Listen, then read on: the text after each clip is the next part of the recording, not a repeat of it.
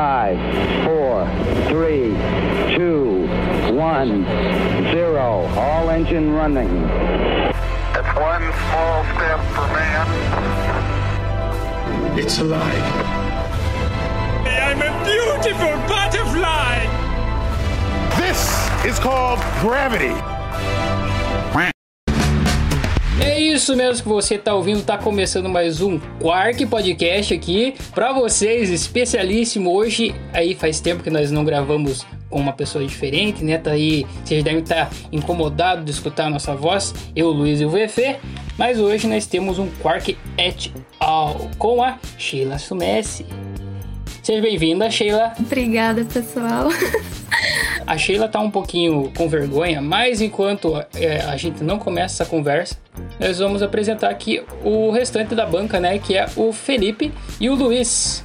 E aí, família? Isso aí. Grande galerinha. Firmeza na represa, né, cara? Salve, salve família. Isso é de um outro famoso podcast. Aí, Ah, ó. então. A gente já citou esse podcast, inclusive, lá no nosso episódio que nós gravamos em vídeo, que foi especial do Dia das Bruxas.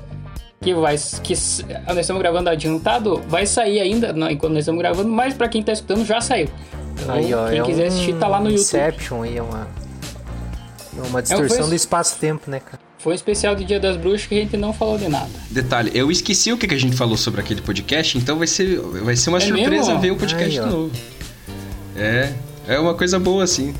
Cada episódio é uma surpresa. Eu esqueci que nós tinha gravado um episódio pre- presencialmente. Não, eu esqueci o que eu falei lá. E daí, pra você que não ouviu o episódio que tá lá no YouTube, além disso, nós temos nossas redes sociais, que é o Quark Podcast, arroba Quark Podcast, e é mais lá no Instagram que nós estamos movimentados. E estamos em todas as outras plataformas de vídeo e lá no YouTube, beleza? Ah, é como é que é o negócio do sininho do Spotify lá que você sempre fala, vai esquecer, cara. Spotify tem sininho assim Então, como o YouTube, marque seu sininho. te avisar quando sai episódio novo. Marque seu sininho lá do, no Quark, no Spotify. Nos sigam, comentem sugestões, é, correções ou elogios. Estamos sempre abertos a receber opiniões e tudo mais. Algo mais? Esquecemos de algo? Tá valendo? Foi. Eu, eu acho que é bom dar boas-vindas pra quem tá vindo aqui por causa da Sheila, né? É verdade. Porque normalmente a gente tem nosso público e aí a a Sheila pode estar trazendo pessoas diferentes pra escutar o nosso podcast. Então, a galerinha que tá chegando pela Sheila, seja bem-vindo. A gente tem altos outros episódios aí prontos pra vocês escutarem depois, Ô, louco. né? Então, dando sequência, hoje a gente vai falar da. o- Hoje é o último episódio? É o último episódio das energias. Isso Então a aí. gente tá numa saga aí das energias, a gente falou da energia na parte da física, que era das células solares, depois a gente falou da biologia das mitocôndrias e a gente falou dos combustíveis com o Fefe, né? E aí. Agora, por último, a gente vai fechar com a física. Começou com a física, vai vai fechar com a física. Vai fechar com chave de ouro, né? Beleza? Então Cara a gente metido, vai né? falar. Surprise, a gente vai falar sobre Chernobyl. Ô, louco. Chernobyl agora é sobre tóxicos. Energia tóxica. Vamos ver, né? Vamos ver que vamos ver se vai mudar teu mindset aí. Vai reprogramar, o teu. Hoje é só vibes negativas. Isso. Então agora, Sheila, fica à vontade aí, seja bem-vinda. Agora é tua hora de falar, tua vez de brilhar. Da onde você veio, o que você faz. Por que, que você tá aqui? De onde é que você veio? O que, que você já passou? O que, que você já Da enfrentou? onde que é a sua caravana? Quantas bancas? É isso. Então, oi pessoal. Oi pessoal do Quark Podcast. Meu nome é Sheila Somense. Eu sou formada em Física pela Unicentro, fiz mestrado em Física pela UEL e agora eu tô fazendo doutorado em Física pela UEL também. E eu faço parte do grupo de Física Nuclear Aplicada da UEL. Então, eu sei um pouquinho de energia nuclear.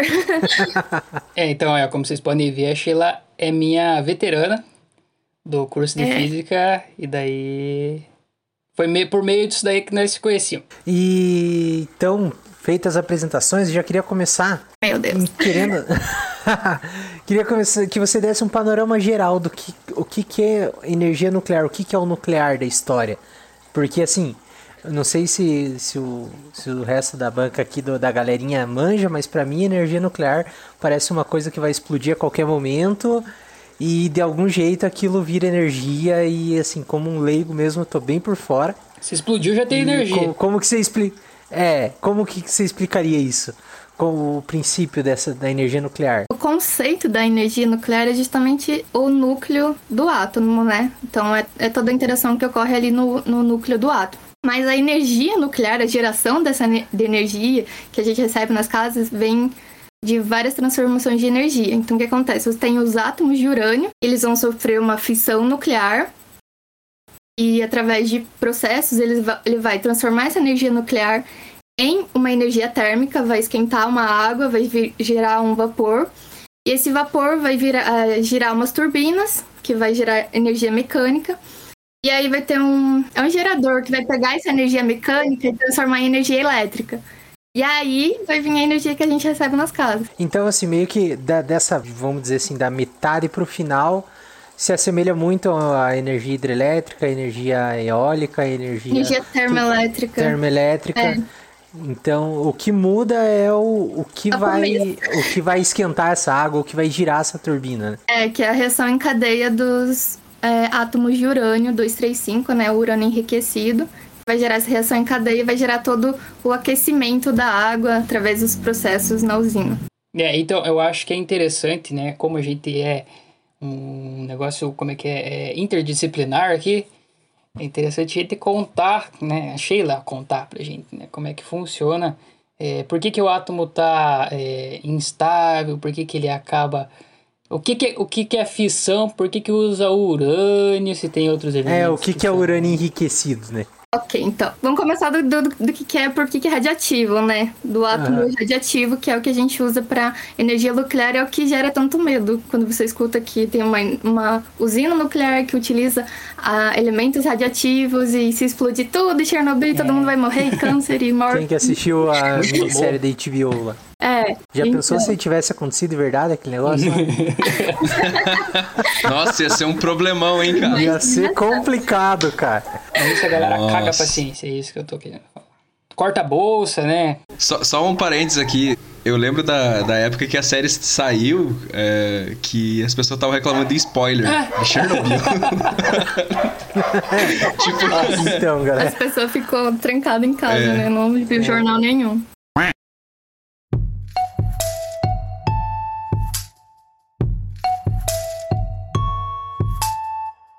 Então, a energia, a usina nuclear, ela precisa de é, átomos radiativos, né, para gerar essa, essa energia. Por que, que a gente utiliza os átomos radioativos? Porque eles são instáveis no seu núcleo, ele tem esse excesso de energia que eles precisam liberar de alguma forma. E a gente utiliza o urânio porque ele é o que tem mais abundante na Terra. Inclusive, o Brasil é o sexto maior que tem urânio, então é muito fácil de a gente conseguir. O Brasil seria um ótimo produtor de energia nuclear a gente tem esses átomos, só que na natureza a gente encontra eles de várias formas, né? Tem o, o urânio 235, urânio 238. Então... O que é esse número que vem depois dele? É só uma, uma categoria, assim? Ou ele é, tipo, ah, uma quantidade de alguma coisa? É a massa atômica que diferencia, né? A quantidade de, de partículas no núcleo. Então, para você ocorrer essa reação em cadeia, você precisa de mais urânio 235, que é o que é mais fissível, que vai dividir mais facilmente. Vai ocorrer. Dá pra dizer que ele é o mais instável, de certa forma, assim? É, é. Pode dizer assim. Uhum. Então você precisa enriquecer esse urânio que você acha na natureza, porque você acha mais 238 do que o 235. Então, uhum. você enriquecendo, você coloca mais átomos de urânio 235 na, numa pequena quantidade, né? Junto com uhum. o 238.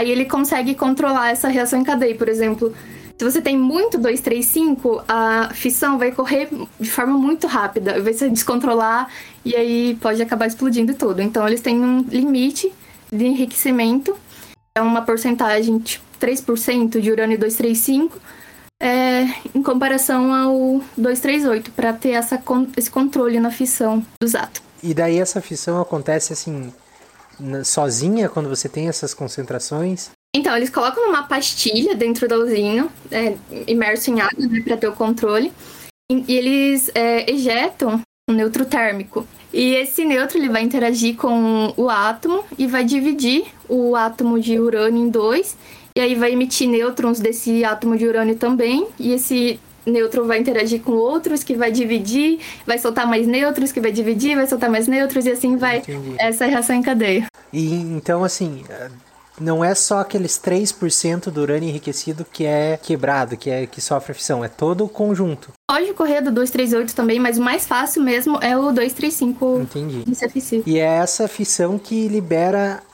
a energia, que tal, acredito eu seja algo próximo a- em forma de calor, por exemplo, que vai esquentar a água do, da água usina. que tá ao redor. aham, E essa água vai virar vapor, que vai girar as, as hélices, né? Vai gerar um- Aham. uma energia mecânica que vai ser transformada em energia elétrica. E assim, é, já complementando, né? A gente tá perguntando da fissão, da fissão. Eu não sei quem, quem tá ouvindo aí, é, quanto vocês lembram do ensino médio de vocês, mas lá a gente aprendia a fissão nuclear, que é a divisão, né? Pega um átomo grande e divide em átomos menores, e a fusão nuclear, que é você pegar dois átomos menores e formar um átomo maior. Por que que... Eu não sei, na verdade, se não é usado, ou se é usado a fusão nuclear é, para gerar energia numa usina nuclear? E se não é usado, por que, que não é usado? Porque eu sei que ela é bem energética, acho que mais energética que a fissão, mas teria como usar a fusão nuclear? É que tá o problema, né? Ela é bem mais energética, ela requer muito mais controle e é bem mais difícil de fazer. Porque você dividir um átomo é muito fácil. Muito Sim. fácil, né? Entre aspas. Agora, juntar um átomo é muito mais difícil. E a usina de fissão, por si só, já é caríssima. Então, o tanto de equipamento e controle que teria que ter numa usina de fusão seria muito maior. Eu não faço ideia se tem. Precisaria. Mas um- uma coisa que me ocorreu agora é assim, o que, o que determina o elemento daquele átomo é o conteúdo do, do núcleo dele, né? Assim, a quantidade de prótons e, É. e, e quando você faz essa fissão, você divide, você está criando outro elemento além do urânio? Você está transformando ele em outra coisa. Sim. Ele vai decaindo, né? E ele decai em outros elementos. Outro elemento, se não me engano, é o tório. Nossa, gente, tá fazendo. Não, não, não precisa ter exatidão, É, mas, mas, assim, mas você dá tá pra, transformando dá pra, explicar o que, que acontece que ele decai. Deve ser em outro elemento. É que o negócio que quando eu penso em ah, energia nuclear, eu a primeira coisa que me vem à cabeça antes de qualquer coisa é aquele tipo galão de óleo assim amarelo com símbolo radioativo sendo enterrado em algum lugar, tá ligado? Springfield. É. Daí eu fiquei, eu fiquei pensando assim, tipo, eh, se, se a gente tá transformando urânio em outras coisas, esses elementos aí que ele vai decaindo, é o resíduo dessa, dessa produção de energia. É Isso que tem que ser armazenado em algum lugar. É, esse, na verdade, é um dos maiores problemas, maiores assim, mas não tão grande, da energia nuclear. Porque vai criar o rejeito radioativo, né? E esse rejeito radioativo tem que colocar em algum lugar que seja é, bem protegido, né? Porque ele vai estar radioativo por aí milhões de anos. Aham. Então tem que ser bem protegido para que não aconteça algum, algum acidente. Mas tem tudo isso bem certinho. Os rejeitos são enterrados, são colocados num num lugar tipo coberto de chumbo, é tudo bem. Bem. Bem controlado. Uhum. E, e a viabilidade disso é uma coisa assim, que nem se falou que o Brasil tem um potencial enorme para Uhum. para geração dessa energia. Então, assim, você acha que é uma coisa que poderia ser melhor aproveitada? Porque acho que aqui no Brasil a gente tem Angra só, né? Tem Angra 1 e Angra 2, né? E a 3 É. tá em processo. Nossa, poderia muito, porque o Brasil tem muito urânio que pode ser enriquecido e, e gerar energia. Por- Só que não faz, né? Porque o Brasil também é- é- tem muita. Ai, como é que eu posso dizer? É muito fácil você ter usina hidrelétrica também. Então tem vários tipos de energia que você consegue ter num país. Por exemplo, o Japão, Ah. o Japão não tem opções de energia. Então ele tem que partir para uma que a principal dele é a nuclear, né? Por isso os acidentes lá. Enfim. Opa! Eu achei que ela era mais segura e tal. né? Não, mas é que tipo, a gente só tem o, o acidente de Chernobyl e de Fukushima, né? Que é do Japão. Então a gente só ouviu os acidentes que são de lá. Na maior parte, porque o resto dos países E, consequentemente, as, as empresas aí, as usinas nucleares, elas têm que aprender com o erro dos outros. É. Mas eu penso assim, esse rejeito, você falou que ele fica radioativo por milhares de anos. Será que isso não é uma coisa que inviabiliza? O Japão, por exemplo, é uma, uma das principais fontes de energia, acredito eu, de lá é energia nuclear. Será que não chega uma hora que você não tem aonde colocar isso? Porque o tempo que leva para aquilo se tornar não radioativo não, não pode acumular a ponto que fi- fique inviável essa produção de energia em grande quantidade, assim? É, mas Parece uma saber? solução muito imediata, sabe? É, mas eu, tipo, a gente não vai ter ninguém vivo lá na festa. Já vai estar tudo Sim, mas até já lá. mas, mas até lá onde a gente vai deixar tudo isso. Porque, é, na verdade, teria que ser uma ação imediata mesmo, porque o, o CO2 que é emitido por outros meios, de, por exemplo, a energia de, é, termoelétrica, né, que é a queima de Aham. carvão, tá destruindo a, a- a nosso, nosso meio ambiente. E a energia nuclear é uma ótima opção para substituir isso, porque não tem nem nada que faz, é uma energia tem- super limpa. Então não tem né, nada que prejudique o meio ambiente. É, isso a gente Só comentou isso, também né? na, na- no, no episódio de energia solar, que assim, a produção da energia ali, depois de você ter a placa, tudo é uma energia bem limpa. Mas a produção da placa não é tão limpa assim. Tem, Uhum. tem seus problemas de, de poluição e tal.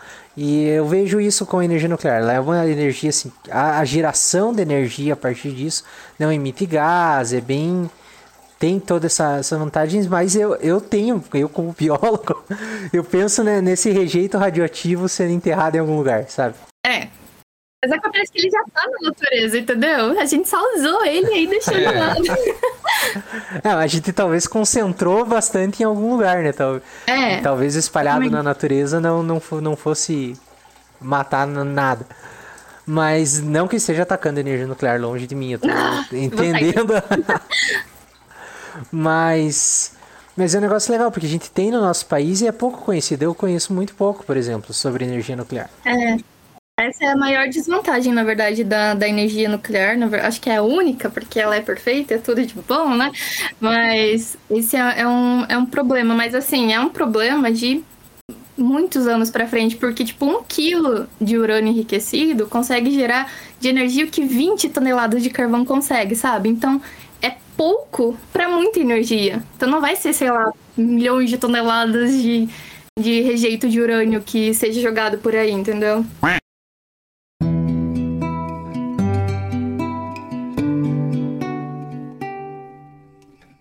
Mas é, essa questão, assim, a gente já percebeu que você é uma grande defensora da energia nuclear.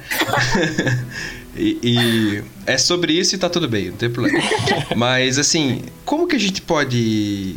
Assim, eu queria pedir pra você para digamos dar argumentos pra gente digamos confiar mais não que a gente não confie mas a gente tem umas na verdade dois acidentes famosos aí que foram o acidente foi o acidente de Chernobyl e de Fukushima ali em 2011 que geraram é, impactos que vão perdurar por anos e centenas de anos, né? Então, assim, é, fica às vezes, não que eu não acredite na energia nuclear, mas às vezes fica, a gente fica com o pé atrás por se tratar de uma, uma fonte de energia tão perigosa, né? Que tem todos os seus processos para contenção, mas que ao mesmo tempo, se acontecer um errinho, acontece o que já aconteceu em outros lugares, né? É, isso era uma coisa que eu, que eu ia perguntar aqui. Eu tenho. ah, Existe um medo na galera quando se É fala porque o de medo é que não conhece, Acho né? que muito se, disso. você entende como funciona, como, o porquê, né? Como que você controla, como que os, as pessoas podem é, controlar isso, fica muito mais fácil de, de você confiar. Porque se você para É, pra é porque a radiação assusta, né? A gente desde sempre, tipo. É, todo mundo relaciona com bomba, né? Com, com negócio explodindo e morte. E eu acho que é meio, é meio que o lance do avião, sabe? Muita gente tem medo de, de pegar avião, porque, sabe, a gente vê notícia que o avião caiu, mas proporcionalmente, quantos avião, aviões caem e quantos aviões têm um voo bem sucedido, né? Acredito que seja isso também, É. parecido. E aí você É. compara com quantos carros que sofrem acidente no chão, né? É, pois Muito é. Mas então, aí você fala do acidente de Fukushima. Você fala do acidente de Fukushima e de, de Chernobyl, mas você não, não, não, não lembra dos acidentes que ocorrem nas usinas hidrelétricas, nas usinas de carvão, sabe? É meio injusto. Tipo, você só esquece, que é seguro. É, assim, só. Eu, eu acho que o de Fukushima, na verdade, foi um. Foi bem uma. Assim, não foi o problema da usina, né? Foi uma. Uma questão externa, teve um terremoto e zicou a coisa toda lá. Mas que nem o acidente de Chernobyl foi um problema Foi, no processo ali, técnico, na né? usina, né? Se for levar isso em conta, são menos acidentes ainda que, que a culpa é algo técnico de dentro da usina. Já eu não posso estar errado, mas eu acho que já aconteceram outros acidentes nucleares de menor intensidade na mesma época ali de Chernobyl na, porque tinha toda a questão da, da União Soviética esconder e tal, então até talvez Chernobyl tenha sido divulgado porque foi detectado em outros países É. fora da União Soviética, então talvez lá dentro correram outros e tal, mas foi uma coisa que já é bem aprimorada nos dias de hoje, acredito, eu já mudou bastante coisa nesse processo. Justamente por causa desses acidentes, a maior parte das pessoas que estavam investindo nessa tecnologia pararam de investir por medo. Então, essa tecnologia ficou estagnada por um tempo. tiveram muito medo para continuar. Então, tá bem É. atrasada. Aham, tá bem Você tá me encorajando cada vez mais. Não, mas o que tem agora tá seguro. Por exemplo, a Angra tá aí mais de 30 anos, né? Se não Sim. me engano, em 85 e não aconteceu nenhum acidente até hoje. Sim. Vamos fazer uma visita técnica pra Angra, apesar. É. Vamos? Vamos fazer, vamos sortear. Será que eles aceitam um podcast cu na lá? mão, né? Discutir tudo. É, vamos sortear um, um tour em Angra pro, pro, pros ouvintes do Quark. Aham. Alô, Angra, patrocina nós.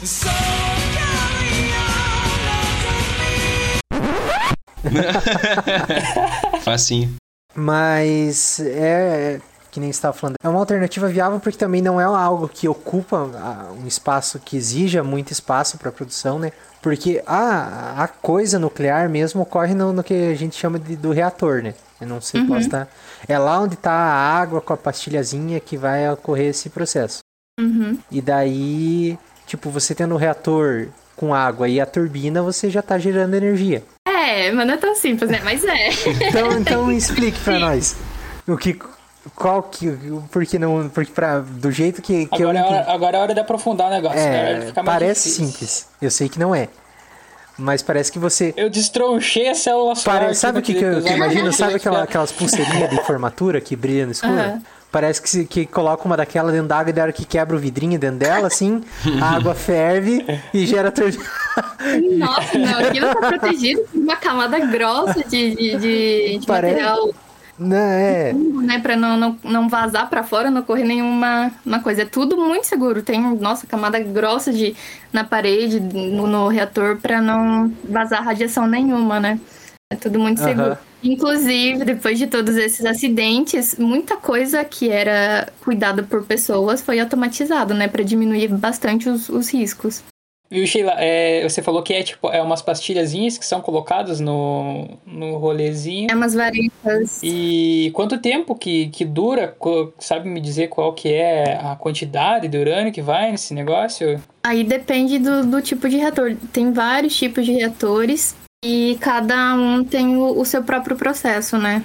Aí teria que ver específico em cada um. E o aquecimento da água, ele é proporcional ao quanto de urânio que você coloca? Tipo, você tem algo calculado do que, que você vai estar colocando ali para ter esse aquecimento? Porque, digamos assim, não pode... Aí tudo calculado, né? Tem um Usar. limite máximo de É. quilos de urânio para você colocar ali, porque senão pode dar uma reação que é, você não consiga controlar, né? Então é tudo muito bem calculadinho. É, porque daí que eu fico imaginando, se você coloca urânio demais ali, você gastou urânio à toa e pra, pra... Porque a água não vai passar do, do, do 100, do 100 graus Celsius ali na, na evolução dela. Sim, teve, inclusive, não sei quem que falou, quem que era, o Luiz, ele falou sobre os outros acidentes que não, não foram notificados, né? Teve um Aham. desses acidentes que foi porque a pessoa colocou uma quantidade maior do que era o limite de urânio.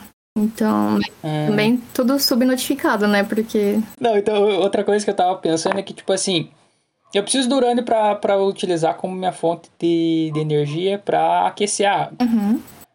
Como é que eu sei onde é que tem urânio? Qual que é a pesquisa que você faz pra descobrir onde que tem urânio pra você poder utilizar? Entendeu? Ah, tipo, ah, tem urânio aqui, como é que eu sei que ele é 235? Sabe, ó, eu acho que eu vou complementar a tua pergunta, que, que, que é uma coisa que eu também tenho e acho que vai rolar. Tipo assim, o urânio é retirado da natureza. O enriquecer, o processo de enriquecer o urânio, o que que ele é? A gente já acha o urânio radioativo na natureza. E, é- Isso. e o enriquecer é misturar o urânio normal com o urânio radioativo. Ou o enriquecer é fazer alguma coisa com o urânio normal para ele ficar radioativo. Na verdade, você acha lá uma pedrinha que contém urânio. Ne- Nessa pedrinha ele vai ter uma maior quantidade de átomos de urânio 238 e uma menor quantidade de urânio 235. O que, que você quer fazer no enriquecimento? Obter uma maior quantidade de urânio 235. Então, para uma quantidade de 238, você vai ter que colocar uma maior quantidade de 235, que geralmente é em 3%. Entendi. Você vai pôr uma colher a mais de Nescau no leite. É, uns átomozinhos a mais de, de urânio 235. Ah, e assim, é, e esse urânio tá. essa- Essas variedades de urânio tá tudo junto na natureza. Não tem. Ah, ali na, em Paranaguá tem urânio enriquecido e ali no, no, no turvo O tem urânio normal. o enriquecimento é um processo é, de laboratório, Ah, né? não, é, eu quis dizer urânio radioativo todo num canto, outro urânio. Tá tudo misturado. Tipo, onde tem urânio vai ter vá- todos os tipos de urânio. Na verdade, para só desculpa cortar, mas só dando um complemento ali, é, para todos os elementos isso acontece. Então todos os elementos, eu acho que acho que todos os elementos têm isótopos, né? Então o que, que é um isótopo? É um átomo que tem uma massa é, são átomos que têm massas diferentes, mas número atômico igual. Então, por exemplo, você tem o carbono 12 e o carbono 14. Se você pegar uma amostra de carbono em algum lugar, você vai ter carbono 12 e carbono 14. Só que o carbono 12 é em proporção bem maior. Então, com o mineral lá do, do urânio, vai ser, você vai ter um tanto de, do, do urânio 238 e um tanto do urânio 235. E não é porque existe o carbono, sei lá, é o 12 que é o mais comum, né? Que o 14 vai ser algo radioativo. O que, que é o radioativo do, do urânio, sabe? Por que, que um emite radiação e o, O outro carbono 14 é. ele decai também, né? É, que é o que é feito a datação de, de É. né? Existe uma, um- uma proporção entre prótons e nêutrons. É que é, é, eu não sei explicar exatamente como é que é com detalhes, mas assim, se o, é, se o, o elemento tem um maior número de, de, de nêutrons que passa essa proporção de estabilidade, ele começa a ficar radioativo. Então ele precisa liberar esses nêutrons para se estabilizar. Isso que é a radioatividade. Ah, isso aí. É, eu acho que eu posso simplificar um pouco mais. Imagine lá o elétron, a, a eletrosfera. Eu né? posso simplificar um pouco mais. Imagine uma Que... eletrosfera simplificadíssimo. Lembra Eu achei que ele ia falar, imagina uma bola de que tá- tênis. Ah, vai cagar no ato, vou embora. Vai, vai lá. Ai, ai. Lembra lá do átomo que estava excitado? Lembra do átomo excitado? Átomo excitado, você lembra que ele tem um elétron, ou elétrons a mais ali na sua eletrosfera, concorda? Aham. O núcleo, quando ele está instável, acontece a mesma coisa. Né? Ou ele tem mais prótons ou ele tem mais nêutrons ali. E a forma dele liberar essa energia, né? voltando lá para o elétron, ele emitia na forma de luz. Aham.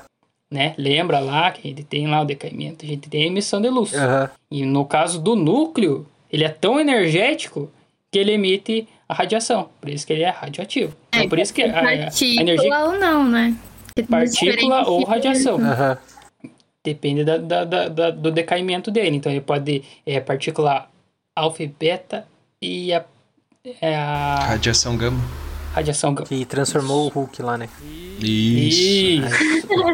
Sim, mas não. É, não Mas- tentem, não tentem. Não, Não che- não cheguem perto de uma usina, não vai dar boa. Mas então, e essa quantidade de energia aí, ela varia conforme os elementos, acredito eu, né? Porque a gente É. não, não Sim. vê o Hulk, não foi o carbono 14 que transformou o Bruce Banner no Hulk. né? É, sim. Cada isótopo, né, que é esse elemento com a massa diferente, que é o elemento radioativo, vai ter, digamos, a sua radioatividade. É a sua Então, meia-vida, né? Que É, chama. isso, exatamente. O que vai fazer com que ele tenha efeitos diferentes, né? Então, o decaimento, por exemplo, que você falou que ah, o carbono 14 é usado para datar é, algumas coisas antigas e tal. Isso eu já, já tive contato com, com essa técnica, não que eu tenha feito, eu sei como ela funciona mais ou menos. Mas que eu lembre, é, essa meia-vida é o tempo que leva para carbono, para metade do carbono 14, por exemplo, decair para carbono 12? Não. É, ou ele cai para outra, outra coisa? É o tempo que demora pra diminuir pela metade a sua radiação, a sua intensidade de Ah, radiação. entendi. Então, por exemplo, o urânio, ele tem uma meia-vida de 270 milhões de anos, se não me engano. Então, nesses 270 milhões de anos, ele vai cair pela metade a, a sua radiação. Ah, mas não, não muda a proporção do urânio do- das varia- variações lá. O urânio quando Aí depende do radioisótopo que você tem. Cada radioisótopo tem uma meia-vida diferente. o radioisótopo que se diz é o, a- essa variável aí, é o é o É urânio. o isótopo que é radioativo. Tá. É o que eu, isso que eu queria entender. Se o decaimento é algo assim, o carbono 14 diminui a radiação que ele está emitindo ou os carbonos 14 vão gastando essa energia e voltando a ser um carbono 12, por exemplo. Você tem um átomo e ele vai decair e vai gerar outro átomo. Essa radiação entre um decaimento e o outro, né? Vai, é, vai Mas ser... esse, esse gerar o outro átomo ainda é o mesmo elemento ou ele decai para outro elemento? Ele é outro elemento que Ah, vai ter outra meia-vida, outra intensidade Isso que eu de queria radiação. entender, entendeu? Era, eu achei que tipo carbono decaía para carbono, mas pode ser, tipo Ele funciona tipo uma árvore genealógica, Luiz. É tipo, ah, tem pais e filhos, e daí, tipo, ele vai fazendo uma famíliazinha, entendeu? Mas vamos simplificar. A gente tem um, um urânio radioativo e ele quando decai, ele se- ah, continua sendo urânio, mas é um isótopo menos radioativo, por exemplo. E quando ele decai, ele continua sendo urânio, até dimi- tipo, ele não vira outra coisa. Ele é- sempre que ele decai, ele ainda decai e continua sendo urânio. Depende do tipo de decaimento que você está falando, porque o decaimento alfa e beta, eles são de partículas. Então você vai mudar o número atômico, vai mudar a massa atômica do, do seu, seu elemento. Então ele vai mudar de elemento. Ah, bom. Quando é por emissão de gama, aí ele não muda, porque é- não, não é partícula. Ah, entendi. É tipo assim, Luiz. é, na verdade, um, é- um único elemento pode decair em outros dois diferentes, dependendo se ele emite alfa ou beta, entendeu? Ah, entendi. Dependendo da energia que ele libera ali na, na partícula. Entendi a vai- árvore genealógica ele- agora. Ele vai virar, entendeu? Aham. Ele pode ter dois filhos diferentes. Era, É. era mais fácil ter me explicado que que era uma, uma árvore de habilidade de um personagem de, de joguinho. Isso, né? também. né? Ele pode da- ser um guerreiro ou um mago. Não, agora, agora. E a radiação gama, então, ela é em forma de onda e não de partícula. Tipo, ele não tá perdendo. Não sei se eu posso dizer massa. Não tá perdendo nada. É, não, não tem prótons nem nêutrons. Hum, faz sentido. Então, teoricamente, todos os elementos têm uma forma radioativa. Tem os elementos que são estáveis, né? São três famílias radioativas. Os elementos que não estão nessa família são estáveis e os últimos elementos dessas famílias são estáveis também. Entendeu? Entendi. Eu acho. É, é que dá pra, dá pra falar assim, ó. Todos os elementos têm isótopos, né? Alguns vão ser radioativos. Mas nem todos Ah, são radioativos. Isso, alguns são radioativos, outros não. Então dá pra fazer uma, uma usina nuclear com carbono 14? É fraco. Dá pra fazer uma usina nuclear com o trítio. Lembra do trítio lá do Homem-Aranha 2? Ah, aí, ó. É por isso, é por isso que o que o Dr. Octopus se ferra. Ah, mas o que, que é o trítio aí? Que eu não lembro desse cara na tabela O periódica. trítio é um isótopo do hidrogênio. Hum. É o- eu não lembro do primeiro, mas é o deutério e o trítio. Ah, então o hidrogênio também pode. Tem um. Um isótopo radioativo? Eu não sei se ele é radioativo aí, o galera É, da da, Marvel que explique. da aplicação que eu só joguei. eu só assisti o filme do Homem-Aranha. É, muito louco, mas seria massa, tipo. Porque, de- não sei, a gente tem, do mesmo jeito que a gente tem bomba nuclear, a gente tem bomba de hidrogênio, né? Será que não, não tem alguma relação com, com essa radiação aí? Até onde eu, eu acho que não. Vamos pesquisar e voltamos num próximo Eu acho que não episódio. tem nada a Eu tô me sentindo excluído nesse episódio. Todo mundo, todo mundo sabe um pouquinho e eu, eu vou falar do, do- de, de um peixe com três olhos por causa de Chernobyl.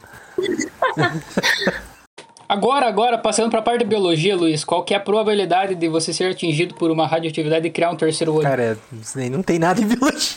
A probabilidade de você ser atingido por radioatividade. Cara, E de você você virar não, o Hulk? não vai criar um terceiro olho. Talvez teu filho tenha um terceiro olho, mas você Não. não vai ter. Só se Você vai- filho Você vai desenvolver um. É. câncer. É. Você vai se queimar. Você não vai sobreviver, na verdade. Mas ó, a mutação de DNA não passa de, de pai pra filho. Tipo, se você tem filho, depois de você receber a radiação. Só se você estiver grávida na hora, sabe? Aí pode acontecer alguma Depende se coisa. você se você tiver mutações, por exemplo, uma mulher, ela já tem todos os gametas desde quando ela nasce. Tem o número contado de, de óvulos que ela vai vai ovular ao longo da vida. E se ela sofre alguma alteração genética num óvulo, ou se um homem sofre alguma alteração genética num espermatozoide, essa mutação vai ser passada pro filho. Nossa, é que eu vi um estudo sobre. É que eles estudaram realmente as, as crianças do, das pessoas que trabalhavam lá em Chernobyl e ah, não acharam. É, porque isso, isso que você falou faz sentido. A gente já comentou no episódio, acho que de vacina, por exemplo, que a vacina não, não vai mudar o DNA no seu corpo, porque você tem células que nunca vão se multiplicar no teu corpo igual neurônio, nada assim. O que para uma mutação atingir todas as células do corpo de algum organismo, ela tem que ocorrer lá no zigoto, na primeira célula, que a partir dela todas se formarão. Ou essa mutação pode ocorrer em algum gameta ou da mãe ou do pai, que essa mutação vai esse gameta mutado, mutante aí vai se juntar com o óvulo e vai ter um zigoto com essa mutação. Então eu acredito que se rolar uma mutação em algum gameta, o, a, o descendente e o, o que nascer desse gameta provavelmente vai ter uma mutação. Não vai ter três olhos, provavelmente. Então só um câncer de leve. Mas com tanto de miojo que a gente come, quem que não vai, né, cara? né? Alô, Tarsila!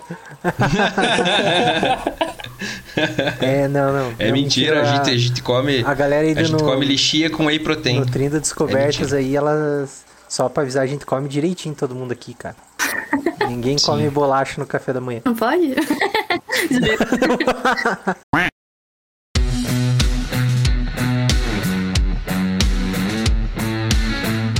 É, então, Sheila, você comentou uma coisa ali que vários países, depois do acidente de Chernobyl, eles começaram a, a diminuir investimento, interesse na parte da, da, da energia nuclear.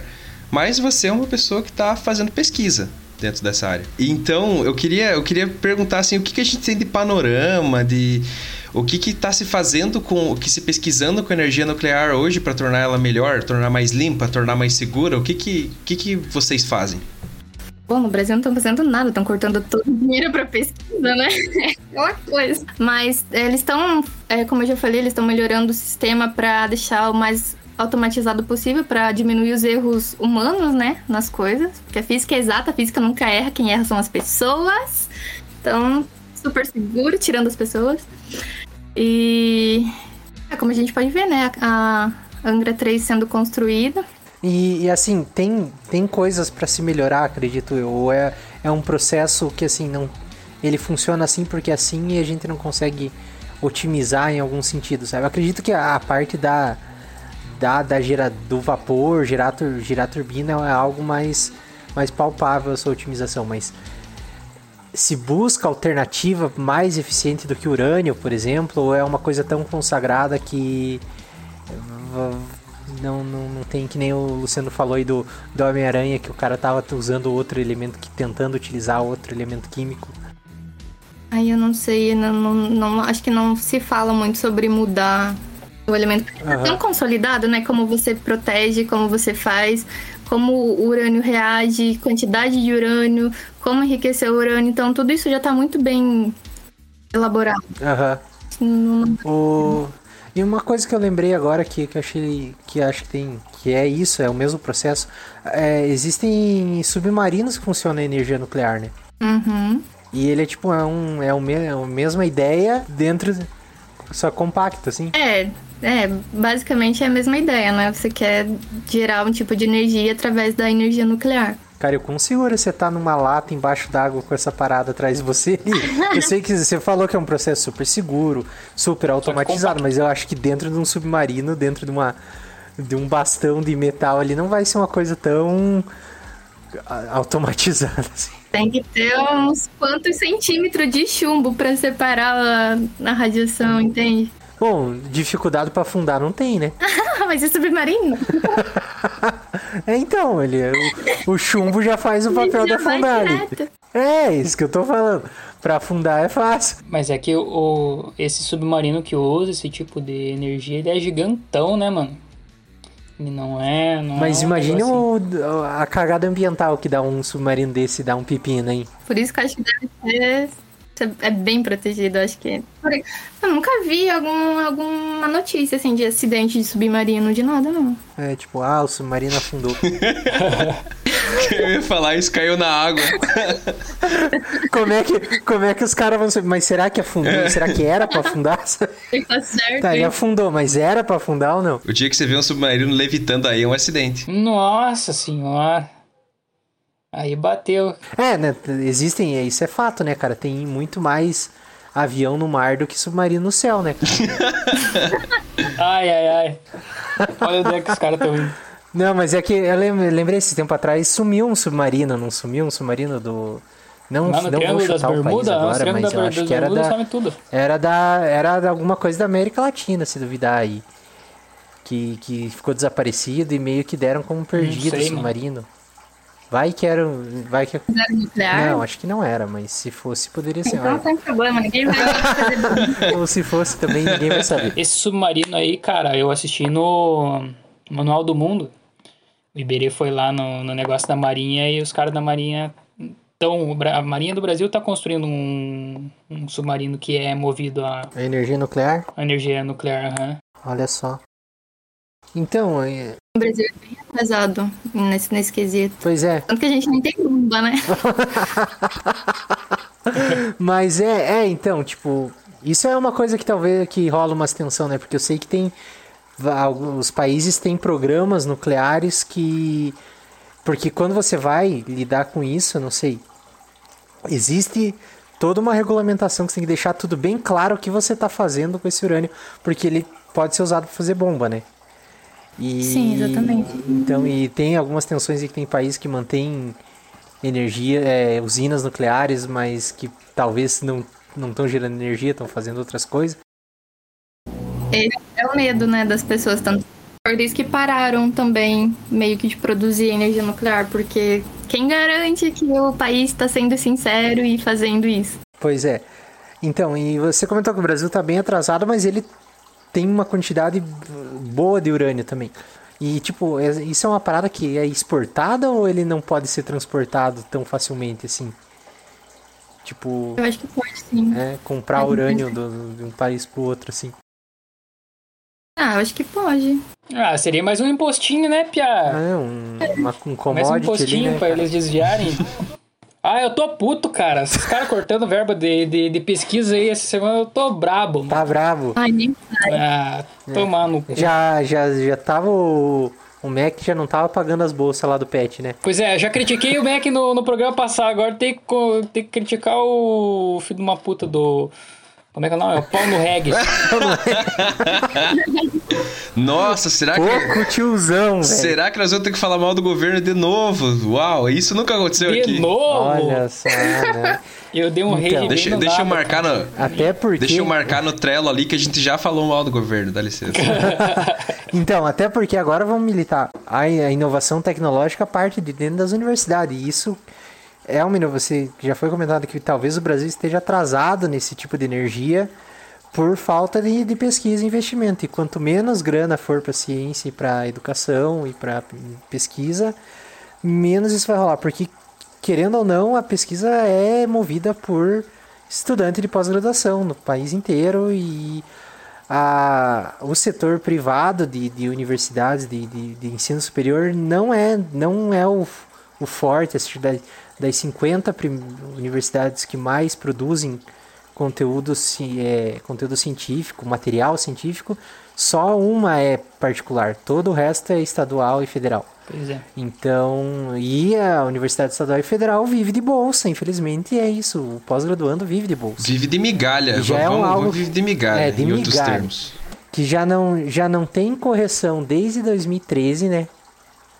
A bolsa, as bolsas de mestrado e doutorado não são ajustadas pela inflação desde 2013, então tá, talvez em 2013 era um dinheiro considerável, mas há muito tempo deixou de ser, porque em 2013 o gás não era 104 reais o, o botijão.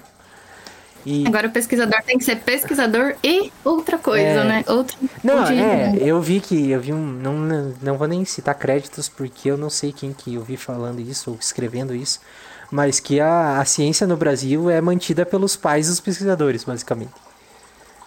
É, muito em grande da- parte, sim. É assim que funciona. Então, não, não dá para esperar muito avanço tanto nessa área como em muitas outras áreas. Tão logo, ainda mais com esse corte de 90 e tantos por cento da, da verba para CNPq, que já estava capengando. A minha bolsa era para ser CNPq e não rolou porque ela estava congelada quando eu fui receber. Não estavam cadastrando novos alunos na época, não sei se depois arrumou, depois eu peguei a bolsa da CAPES depois disso, mas então desde quando eu entrei no mestrado já estava com problema, imagine agora que está sendo não é nem cortado, está sendo macetado, é um, é, É um, é um absurdo, tipo, é quase a verba inteira, velho. Sim. Eu ia pegar a bolsa, tava crendo que eu ia pegar a bolsa no que vem. Agora tô desacreditado. Pois é. En- Então é, é uma situação complicada que a gente tem que falar. Pra quem tá ouvindo esse episódio, que, que esse, esse podcast que é de divulgação científica, a gente chora as mágoas aqui, mas é culpa do governo. Isso daí é culpa Aí, do governo, não é culpa da, da ciência, caralho.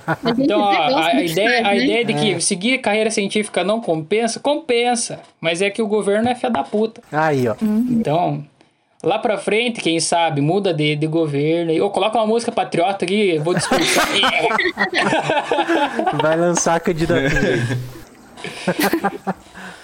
Enfim, fala, é, já, é- é isso já aí, cara. cumprimos, É nesse cumprimos a clima. cota. Quer fazer, deixa eu de falar, deixa eu Não. falar, quero comentar um negócio que. Pode falar, Não, cara. Fica à Não, vontade. não, fica à vontade. não fica à militei tanto ainda. Não, é que a Sheila falou um negócio assim, tipo, a gente faz porque gosta e na verdade eu vou até mais longe. Eu acho que só existe ciência nesse país, assim, porque tem gente que gosta. Porque não paga bem. A gente só ganha bolsa, a gente não ganha nenhum tipo de, de, de, de- garantia. É, vale ressaltar que bolsa não é salário. Bolsa não é né, salário, a gente não está contribuindo com o tem- INSS, com o INSS, a gente não ganha salubridade e muitos de nós trabalhamos em laboratório com coisas perigosas e a gente tá aí. Não tem décimo terceiro, não tem férias remuneradas. A gente tá aí ganhando só pra estudar, né? Tipo, É, se fosse só pra estudar, cara, é, era outra história. Mas, Mas é é. é, O trabalho uma vai muito eu- além de assistir aula, cara. sim, o trabalho vai, sim, você você ganha uma bolsa de 2,200 pra passar raiva. Raiva. Então, ninguém, ninguém fala isso. Dois né? e duzentos no doutorado, né? A minha é 1.500, calma lá. É, então, exatamente. A minha é nada. olha. E, e, assim, em, que- em que lugar do país que você mora que você, que você, que você consegue se manter com 1.500 reais? Assim, não, não querendo desmerecer, mas, cara, 1.500 reais é algo que tá próximo ao salário mínimo. O salário Sim, mínimo, não, acho o é- salário eh, tá mil e... Eu vou procurar, mas tá mil e pouquinho. Então, mas assim, quem tá recebendo essa bolsa de 1.500 reais, que é algo próximo ao salário mínimo, não é alguém que já... 1.163 reais o salário mínimo. o salário mínimo. Uma- e a bolsa de mestrado, 1.500. Para o cara receber uma bolsa de mestrado, ele já tem que ser uma pessoa graduada.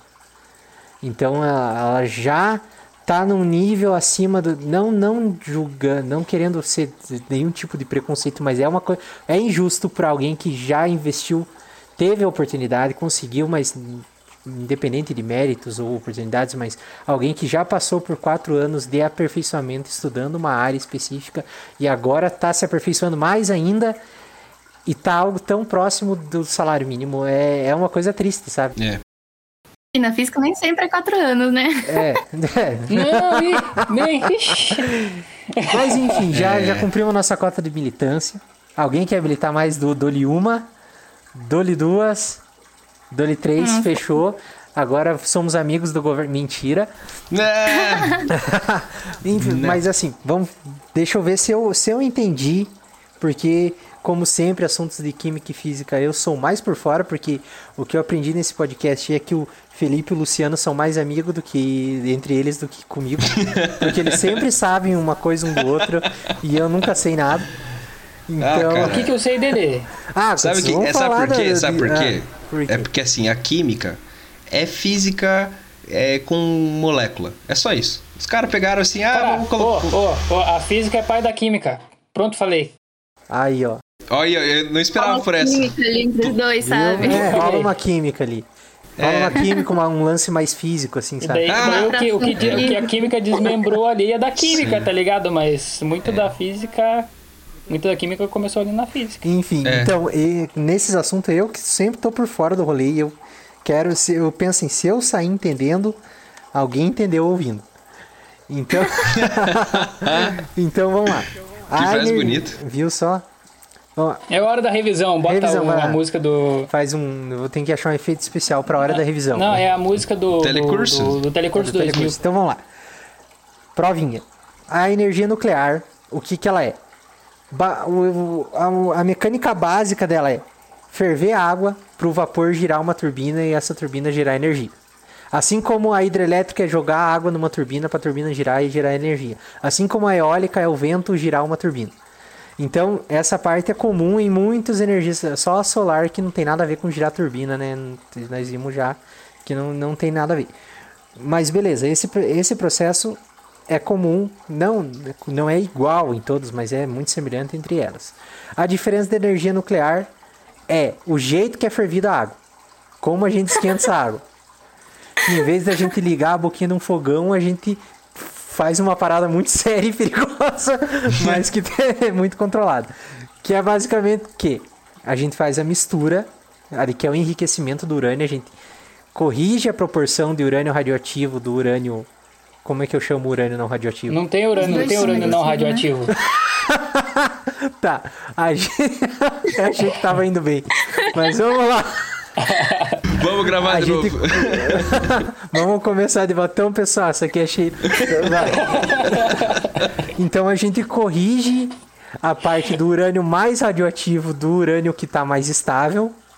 Do urânio mais instável e do mais estável.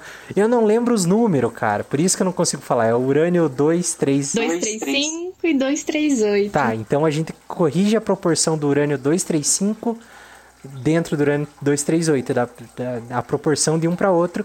Isso é o enriquecer o urânio. Feito isso, ele tá, esse urânio enriquecido está num tubinho que não é igual aquela pulseirinha de formatura, é uma coisa mais segura que isso.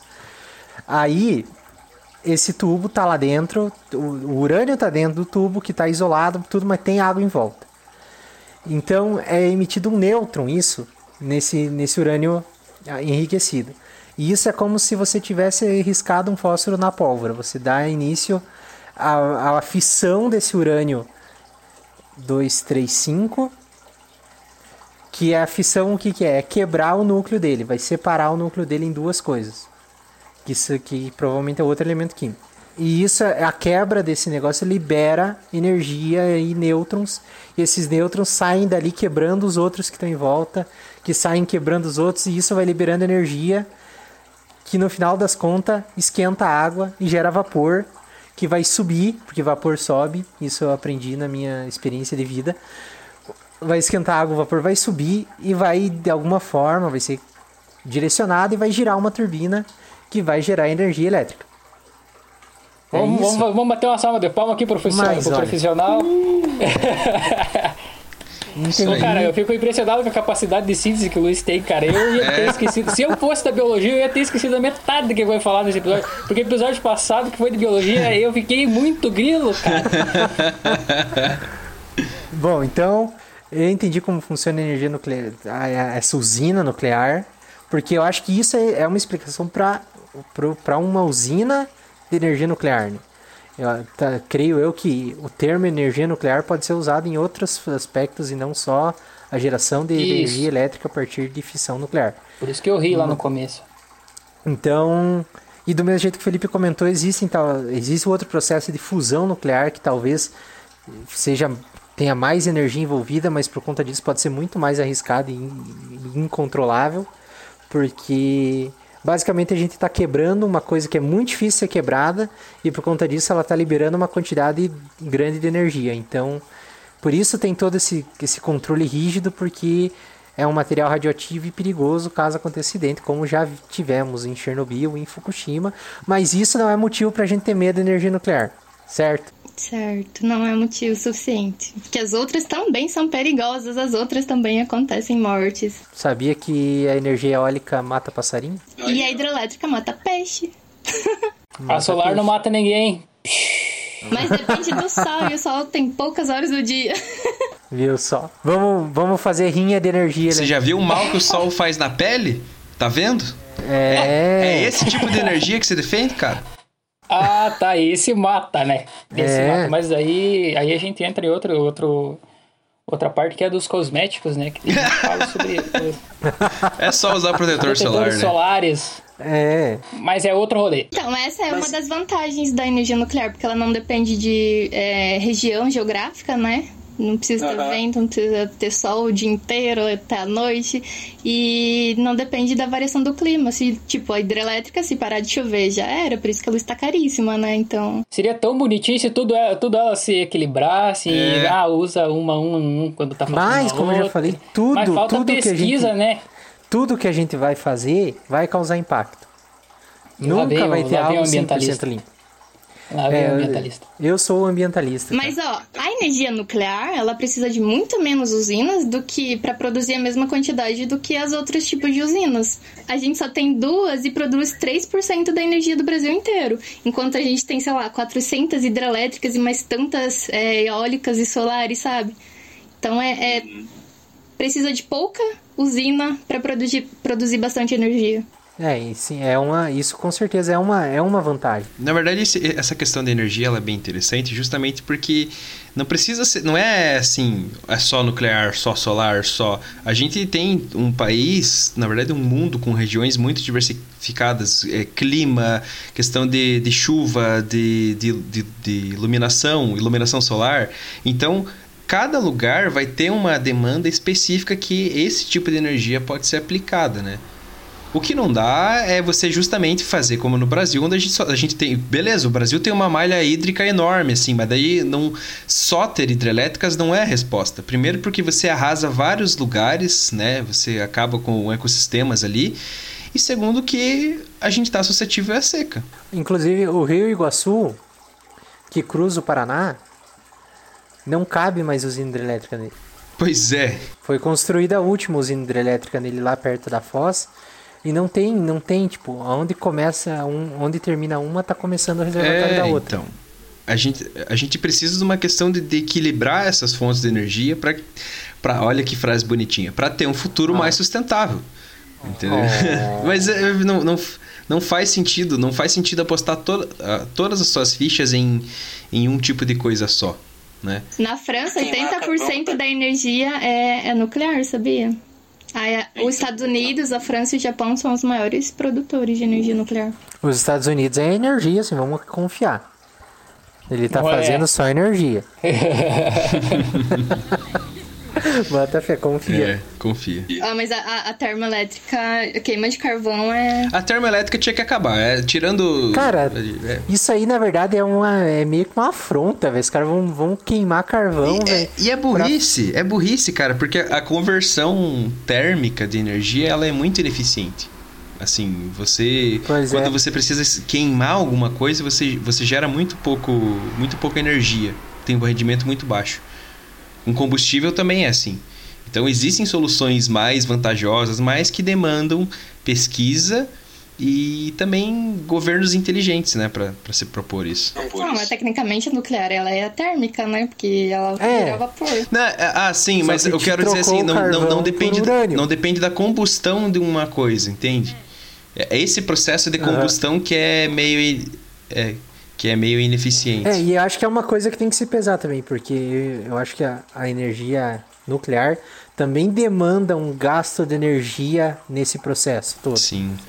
Que não é, por exemplo, a uma energia hidrelétrica, aí você não está gastando energia, você tá, a água está escorrendo numa, num duto e girando a turbina, sabe? Tem, né, você não está usando de aparelhos para fazer uma fissão nuclear e tal. Mas eu acho que no final das contas é bem ainda ainda é vanta, ainda compensa, né? Até porque diversos países usam essa esse tipo de energia, inclusive o nosso. A gente esquece que a gente também tem uma usina nuclear com aquelas chaminézinhas tipo dos Simpsons lá. E aquilo é só Que vapor, nada é tóxico, vapor. nada. Dá pra você lamber lá depois que tá saindo, que é só água. Olha, não é algo que eu me sentiria confortável em fazer, mesmo sabendo É. que é só vapor. Não arriscar. recomendo. Mas talvez um miojo faça mais mal do que aquilo mesmo. Enfim, vamos. Acho que ó, terminamos por aqui, já deu um tempo bom, né? Eu acho que é isso aí, cara. Eu acho que foi o melhor episódio de finalização de uma saga que nós tivemos. Aqui nós fizemos uma recapitula- recapitulação. Recapitulação muito bonitinha.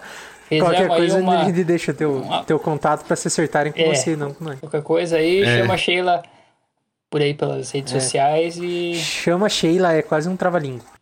chamo, chamo. Chama o Chamu. Sheila, suja, chão, suja.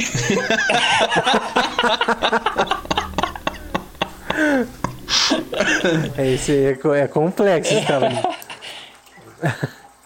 Enfim, eu queria agradecer já, acho que os meninos também vão agradecer, mas agradecer por ter aceitado esse convite, porque a gente não manja de muitos assuntos assim, tipo, a gente tem nosso conhecimento de base, mas existem coisas que é outras pessoas têm mais propriedade para falar do que a gente, né?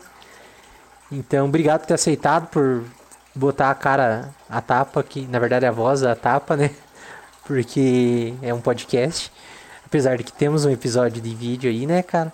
Tamo, tamo evoluindo. É, eu queria agradecer a Sheila aí também por estar aqui, s- estar presente, estar no meio de nós aqui para falar sobre energia nuclear e na verdade a gente focou bastante na energia, mas a gente podia também falar sobre radioatividade. Então, semana que vem a Sheila vai estar aí de novo pra gente falar.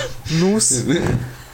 Não, mas falar aí sobre Não, é. Sobre- Cara, é uma... Radioatividade nos alimentos. Por que a banana, a banana não causa câncer?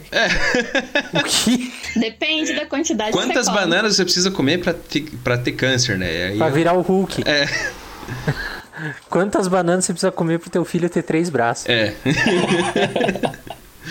Enfim. Vai ser nutrido Por quê? Ma- no- Mas a banana é radioativa? Ela é? É potássio, né? Ó, a cara do Luiz. Eu tô com. Eu tenho um cacho aqui do meu lado, cara. Calma, cara, pode comer, pode comer. Eu guardar. ter Eu tenho a que botar ele num submarino. Tem um submarino movido a banana? Dá pra ter, se você pegar bastante banana, acho que dá. Tem bastante. Se fizer uma vitamina brava ali. É. Ó os caras queimando o tema de outro, outro podcast. É. né? Como mover um submarino a banana. É, mas é, tem muita coisa legal, né? Tem aplicação da radioatividade em outros processos, na conservação de alimentos, na parte medicinal, assim, que é uma coisa que. Parte histórico-cultural, que é a minha pesquisa. Olha só! Olha lá, aí ó. Resuma sua pesquisa em 3 minutos e 43 segundos. Sabe o carbono 14? Vamos ter que voltar pra lá. É. Aplicar técnicas atômicas, nucleares e moleculares em objetos de patrimônio histórico-cultural e descobrir várias coisas sobre Uau! É Que muito legal massa! a pesquisa da Sheila, cara. Então realmente era o carbono legal. 14 mesmo. É o carbono 14. Que massa. É, Não, não, Ah, é, tá, é, é outras paradas. É outros, é, é outros, outros decaidores. Mas a ideia, Mas só- a ideia é a mesma do carbono 14. Isso é legal, só não tem nada a ver com o assunto, mas eu vou falar, se a gente deixar no episódio, deixou. Eu vi que esses, essa semana eu tava vendo que os caras usam, tipo, acelerador de partícula pra fazer raio-x de, de coisas arqueológicas, assim, tipo. Os caras fizeram, já escanearam o fóssil de um peixe pra ver a estrutura de órgãos internos fossilizados com, no acelerador de partícula lá naquele que tinha aqui no Brasil, que agora tem o Sirius, se não me engano. Ah, lá, Mas no, tinha- tinha lá um em outro. Campinas, né? Que tem o, É. ah, o síncrotron. E é, acho que é esse aí mesmo. E eles usaram o acelerador de partícula para ver as estruturas internas do peixe sem precisar abrir o fóssil e quebrar ele, e mexer nele. E eu achei isso muito louco, porque é uma aplicação que eu nunca tinha parado para pensar essas coisas para mim. os- É basicamente com isso que eu trabalho. Aí, ó, É arqueometria o nome disso. é, você tira, é quase um raio-x sem, sem ser com um raio-x. É, é tipo isso. Dá pra fazer em telas também. Aí você descobre, sei lá, uma tela por baixo da pintura que você tá vendo, sabe? Dá pra ver Ah, se é falsificada, se tinha assinatura É escondida. tipo aquele filme do, do dá Tesouro. Perdido do, do Nicolas Cage. Aí, ó, já temos um assunto para um próximo episódio. É, não, com muito certeza. louco que é como usar urânio urânio enriquecido na Mona É, Lisa. como a radioatividade te transforma num Sherlock Holmes. É. Fechamos então, galera. Isso muito aí. obrigado aí, Sheila, Então, pela tua participação. muito no obrigado, fechamos o repolho. podcast. Muito de nada. A Sheila que é nossa ouvinte, ela acompanha a gente dela, veio pedindo assim no direct, deixa eu participar, deixa eu participar. Daí eu abri. Vai me deixar ou não vai? Eu vou dar um follow. Ó, ó, Sheila, agora é teu momento aí. Você pode falar o que você quiser, agradecer. Suas redes sociais, divulga teus amiguri e coisa arada.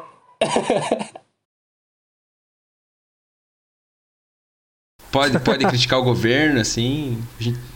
Fica à vontade. porque ela faz amigurumi? Ela faz, cara, os negócios bonitinhos. Ofa, duvido que você faça um. Um, Um patinho cientista 436 maluco. aí de, de amigurumi. Faz o, o Hulk de amigurumi. Ah, eu faço, eu já fiz super-herói. E urânio. Aí eu tenho urânio, vocês querem ver? Como assim? Você tem, urânio real oficial? Olá, É sério? Eu vou pegar as bananas, peraí. É radioativo, eu acabei de descobrir que é radioativo. Mas é isso então, falou galerinha, beijo no coração Não, de deixa a todos. Sheila divulgar as redes sociais dela, cara. Encontre a Sheila lá no. Como é que é? Arroba Sheila. Ah, não, da Sheila, o nome dela é ao contrário. É difícil de você falar. Nossa. Vai estar na descrição. Tchau, galera. Obrigado por todo mundo que acompanhou até agora. Tchau. Falou. Beijinhos radioativos. Não se esqueça de acompanhar a gente toda semana. Não, toda. De 15 em 15 dias. É nóis.